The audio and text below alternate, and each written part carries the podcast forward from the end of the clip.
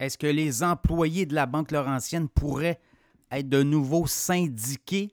Il semble avoir beaucoup de maraudage ces temps-ci. La FTQ qui ne nie pas non plus une importante campagne pour syndicaliser les travailleurs de la Banque Laurentienne.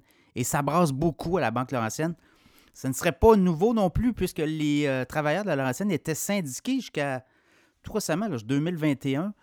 Et après ça, ben, il y avait eu un changement de cap au niveau de la direction et on évoquait là, quand même euh, de nombreux changements à la Banque Laurentienne. On le sait, c'est une banque qui vivote depuis un certain temps. Et là, ben, avec les problèmes euh, des dernières semaines euh, qui mettent à l'épreuve le moral des troupes, mais le moral aussi des clients de la Banque Laurentienne. Donc là, tentative, nouvelle tentative pour syndicaliser les employés de la Laurentienne alors que tout est incertain pour cette banque, même que cet été, la grande patronne qui a démissionné tout récemment parlait de mettre en vente l'entreprise carrément. Donc ça peut inquiéter ça pourrait, je dis bien pourrait, euh, forcer ou euh, amener les euh, employés à vouloir se syndicaliser de nouveau. Et ça ouvrirait la porte peut-être à un nouveau contrat de travail. Qui sait? Sauf certaines, ça vient mettre des obstacles, des embûches sur le plan de match. Le plan de match étant de vendre l'entreprise. À tout le moins, c'est ce qui était souhaité. Hein. Souvenez-vous, là, la grande patronne à l'époque qui était sortie, mois de juillet, pour dire écoutez, on met toutes les options. Toutes les options sont sur la table, dont la vente de la Banque Laurentienne. Et le titre, c'est quand même apprécié à la suite de cette sortie-là. Quand on regarde un peu l'évolution du titre boursier, en début d'année, on était à 32 Sorti en juillet, le titre monte à 43, même 44, tout près des 44 Et là, depuis, panne majeure récemment. Et le titre a chuté. Démission de la grande patronne, démission du président du CA, arrivée d'Éric Provost. Et là, ben, euh, comme ce n'est pas assez, on a une tentative de syndicalisation assez claire du côté de la FTQ. Donc, on veut regagner le bastion de la Banque Laurentienne. Ça sera à suivre. Donc, ce n'est pas terminé.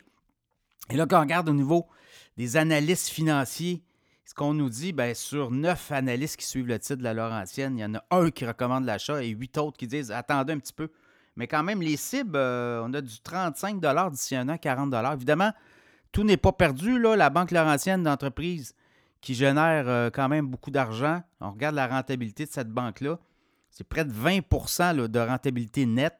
Dernier trimestre, 247,5 millions de revenus, 49,3 millions de profit net. Donc, dans le monde bancaire, 20% c'est une très bonne marge. Est-ce qu'elle est intéressante? Évidemment que la saignée, problèmes euh, informatiques qui sont survenus récemment, il y a eu euh, quand même beaucoup de gens qui ont décidé de quitter. On, parlait quand même de 350 000 clients euh, à la Banque Laurentienne. Alors, est-ce que ces clients-là ont quitté massivement? Et ça, ben, ça remet en, tout en question les chiffres, les fondamentaux. Donc, on va le voir dans les prochains trimestres. Ça pourrait bouger beaucoup pour la Laurentienne.